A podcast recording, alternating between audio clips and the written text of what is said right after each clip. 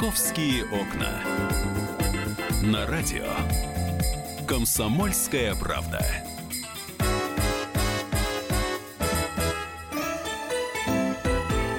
Друзья, «Московские окна» продолжают свою работу. Меня зовут Михаил Антонов, а в студии появилась замредактора московского отдела «Комсомольской правды» Алена Мартынова. Ален, привет. Доброе утро. Да, и с одной стороны, вот э, сейчас услышите название нашей рубрики. Оно, с одной стороны, оружие, а с другой – бумеранг добра. Ну, в общем, Оказывается, ну да, добро, которое возвращается. Есть история о том, что москвич оплатил кредит курганской пенсионерки, который она взяла на лечение дворняжки. То есть вот такая вот милая история. Представьте себе дворнягу, ее видит пенсионерка, и пенсионерка берет кредит. Ну, я думаю, что все подробности этой истории мы у Анастасии Варданян сейчас услышим. Она с нами на прямой связи. Настя, приветствуем. Привет. Привет. Скажи, пожалуйста, сколько нужно взять, чтобы вылечить дворняжку? Сколько кредита нужно взять? 20 тысяч рублей потребовалось а, на лечение, а также на медицинские препараты, которые потребовались для восстановления уже после того, как собаку выписали из ветклиники. Это сумма такая немаленькая для жительницы и пенсионерки из Курганской области. То есть я, насколько понимаю, да, женщина э, взяла эту дворняжку, а потом выяснилось, что дворняжка больна, или она уже э, было понятно, что ее надо лечить? А, смотри, она увидела эту собаку, которая попала в ДТП. Ее чуть ли не на поводке тащил водитель, потом выбросил. И она ее подобрала и из своего поселка отправилась в Курган ветклинику. При этом как бы в кошельке у нее просто-напросто не было денег. И э, в ветклинике, когда ей выставили счет, ей не оставалось ничего, кроме как пойти в банк и взять кредит. Причем э, платить она должна была, представь себе, два года, да, то есть каждый месяц по тысяче рублей там со своей пенсии, которая там едва 8 тысяч превышает, для нее это деньги не маленькие. А, слушай, а как об этом узнал тот самый москвич, который взял и оплатил это все? Вот, э, это же... Ну, дело в том, что история облетела соцсети и, и тронула сердца, на самом деле, миллионов э, пользователей соцсетей из разных совершенно уголков России, и не только. Но пока одни сочувствовали, он просто взял и решил действовать. Слушай, здорово. Спасибо тебе большое, Анастасия Варданян, журналист «Комсомольской правды». А давайте послушаем того самого человека, который взял и оплатил эти 20 тысяч. Виталий Гринь его зовут, и вот что он рассказал.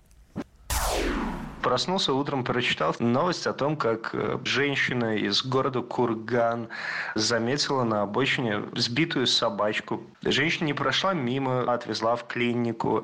Выяснилось, что лечение дорогостоящее требуется, чтобы спасти жизнь собачки. Она не плюнула, она приняла решение пойти в банк и взять кредит, чтобы оплатить лечение этого пса. Пес э, жив, счастлив, но на женщине остался кредит. Ну и подумал, что абсолютно не факт, что кто-то бы взял кредит на лечение сбитого на обочине меня. Для регионов сумма, к сожалению, довольно существенная оказалась. Для московских заработков не такая она существенная. Просто взял и оплатил. И вам советую заниматься ситуативной какой-то благотворительностью. И если вы этого не сделаете, вряд ли кто-то это сделает. Плевать всем на нас. Ну, вот такая история, слушайте. Ой, я сейчас расплачусь, слушай, как он хорошо об этом говорит, а? Ситуативная благотворительность. Вот как, без какого-то пафоса, а просто э, простыми человеческими словами. Захотел, что... есть возможность, взял Класс. и помог. Хорошо, следующая история. Мальчик, которому передавали приветы капитаны, выдал замуж свою маму. Вот здесь уже сейчас Алена будет рассказывать эту историю, что там. Да, есть такое приветы. дело. В общем, девочки, слушаем все внимательно внимательно, чудеса случаются. Вот э, про акцию... Де- поп... Девочки, у которых есть сыновья, слушаем вдвойне внимательно. Да, и даже сыновья больные, потому что у этого мальчика ДЦП.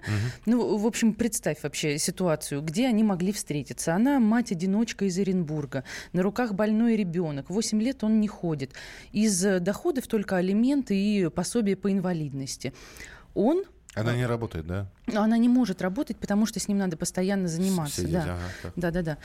Вот. А он амбициозный столичный чиновник, замминистра РФ, одного из ведомств, да, холостяк, красивый, перспективный, молодой. Так, я не буду сейчас продолжать. Затуманили сейчас да. глаза у Алены, просто мне интересно действительно, где они могли встретиться. Вот так. И, собственно, встретились-то они благодаря тому, что год назад этот э, восьмилетний мальчишка, семилетний тогда еще, сказал, мам, ты знаешь, я вот э, так море люблю, он в прошлом году впервые море увидел, я хочу, чтобы меня на мой день рождения, 25 декабря, вот хоть один бы капитан настоящий поздравил, написал бы мне открыточку. И мама, собственно, пошла с этим э, постом, э, с этим посылом в мир, она, она пошла на Facebook, и также благодаря соцсетям вся эта история закрутилась, завертелась. Мы тоже присоединились к этой акции. Все наши э, комсомольские города, города, где есть выход к морю, и города, где есть комсомольская правда, э, все присоединились. Э, капитаны настоящие самые записали видеообращения, открытки подписали, и сувениры мальчишки отправили. В общем, все это было просто вообще новогоднее чудо. В прошлом году, он, представляешь, несколько месяцев ему с почты продолжали приносить все вот эти вот э, подарки действительно от капитанов. А, собственно, этот мужчина, а, он увидел эту историю в соцсетях, заинтересовался и э, увидел фотографию мамочки. Мамочка, надо сказать, очень красивая, молодая. Вот, и подумал, как вот она мне рассказывает, что это была любовь с первого взгляда. Ну, давайте маму услышим да. прямо сейчас, маму мальчика, услышим, что она рассказывает. Давайте послушаем. То есть действительно было ощущение, что человек твой, ты его знаешь уже тысячу лет. Тебе он нужен вот как воздух. Очень легко вот так вот согласилась. Мы переехали. С первого же дня не было такого, вот как в парах бывает, притирка. У нас не было такого периода. Сразу очень дружно, комфортно, весело, взаимной поддержкой, уважением, доверием. Не знаю, даже быт э, не мешал чувствам, эмоциям все было прекрасно. Ну и сейчас, сейчас еще лучше даже. Подожди, ну, то есть... Я очнулась, так. Я понимаю, да, но мы же притягиваем за уши, говоря, что мальчик выдал замуж свою маму. То есть он поспособствовал это. Ну, он слушай, стал ну без него ничего бы не катализатором было. скорее, да? Вот это вот. И встреча действительно состоялась, и теперь у них как все? А, теперь все прекрасно. Они из Оренбурга переехали вот э, сюда, в Одинцово, это вот в ближайшее Подмосковье. Э, живут фу-фу-фу, дружно, э, Мальчик учится в первом классе, ну, учится на дому, но он круглый отличник. Называет, да, вот как бы маминого спутника называет папой, так что настоящая полноценная семья. Хотят много детей, хотят пожениться следующим летом. Все прекрасно. Ну, дай бог, чтобы так и было, потому что, ну, знаете, приятно слушать и смотреть и рассказывать про такие истории. То мальчик, которому э, когда-то президент пообещал полет на вертолете, а, Артем Пальянов действительно встретился э, с президентом. Правда, президент с ним не полетал, но он э, захотел увидеть Петербург э, с высоты птичьего полета. И желание президент, который ранее обещал исполнить, оно было исполнено. И вот Дмитрий Дмитрий Смирнов, а, наш э, спецкор, вот что рассказывал про эту историю, о том, как э, с высоты, в президентском вертолете побывал э, паренек, который тоже страдает от заболевания, но мечта сбылась. Артем Пальянов стал вторым ребенком, чье желание Владимир Путин поспешил выполнить уже вскоре после того, как получил его. Мальчик из Ленинградской области очень хотел посмотреть на город Санкт-Петербург с высоты птичьего полета, и президент осуществил его мечту. Он не только встретился с мальчиком, его братом и папой, но и лично э, довез его до своего вертолета, того самого, на котором обычно летает президент, усадил в кресло, даже пристегнул ремнем и отправил в полет над северной столицей позиций. Путин сказал, что я бы и сам, конечно, с вами с удовольствием полетал, но мне нужно еще немножко поработать. Меня ждут на Совете по культуре. Дмитрий Смирнов, радио «Комсомольская правда», Москва. Ну, вот такие вот истории московские происходят, но есть еще и несколько московских новостей. Вот мы с Аленой сейчас э, смотрим, читаем. Общественный транспорт Москвы прибавил 2% скорости. Ты это ощутила на себе? Господи, нет, если честно. Ну, я в метро езжу, я не знаю. В Москве выросла средняя скорость, но, правда, не подземного, а наземного, А, наземного. общественного транспорта. То есть теперь будем ездить с ветерком. С ветерком на на 2%. На 2, на 2%. В Москве у станции метро вандалы отломили букву «М», и это все произошло на станции улицы 905 года. Двое 20-летних забрались на крышу здания и отломали букву «М» на сувениры. Ой, кто же не хочет себе букву М? Да, но камеры их зафиксировали, но, насколько понимаю, сейчас вот возбуждено уголовное дело. Пропажу буквы «М» заметила дежурная во время утреннего обхода. Все, Непорядок. все светится, а наверху нет. Вот она и увидела, что буквы «М», «М» нету. Полицейские посмотрели записи видеокамер, вычислили подозреваемых, они задержаны. Они задержаны, их имена пока не называются. Так что в следующий раз знайте, что все это будет э, зафиксировано. А Московские музеи подготовили к Новому году более 70 мероприятий. Кстати, э, скажи, пожалуйста, Алена, у тебя какие-то московские, московские длительные каникулы январские уже расписаны по дням, куда вы идете? Э, Или вы, или вы куда, никуда не Они идете? расписаны, э, мы уезжаем в Саратов. Саратовские каникулы. Э, э, В следующей э, рубрике «Саратовские окна» Алена обязательно расскажет, какие мероприятия она будет посещать. Куйбышевские или саратовские окна обязательно появятся в нашем эфире. А, Про погоду я еще раз э, хочу сказать, что э, ожидается потепление до минус 4 с нынешних минус 15, поэтому будьте готовы к тому, что, э, может быть, шубы придется прятать обратно. Минус 3, минус 4 э, ожидается в субботу и в воскресенье.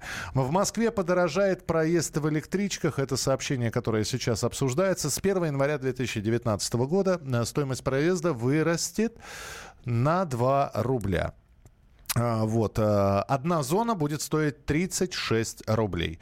Э, Значит, э, по территории Москвы перемещаться можно будет за 23 рубля. Как отметили в департаменте транспорта, тарифы на проезд в пригородных поездах не менялись полтора года, с 1 июля 2017 года. И вот пришло время для того, чтобы увеличить стоимость проезда. Главную новогоднюю елку России доставили в Кремль. Она устанавливаться будет на Соборной площади. Автопоезд э, с елкой традиционно заехал через Спасские ворота. За рулем автопоезда Дед Мороз. ну, Я знаю. на финальных этапах доставки елки был Дед Мороз. Э, Тот же, что и в прошлом году. Зовут этого Деда Мороза Андрей Лилека, который сказал, что хорошо доехали. Технологические остановки были две. Просто э, время подхода, чтобы приехать. э, Выехали заранее, чтобы вовремя успеть. Ель срубили в Щелковском районе Подмосковья. По словам Дмитрия Куракина, министра экологии и природопользователя, на еле будут красоваться 2000 игрушек и полтора километра гирлянд, которые можно будет посмотреть и увидеть это каждый. А, Ален, спасибо тебе большое. Алена Мартынова была в студии прямого эфира, и я Михаил Антонов. Это была программа «Московские окна». Оставайтесь с нами на радио «Комсомольская правда». Огромное количество интересных программ и передач. «Московские окна».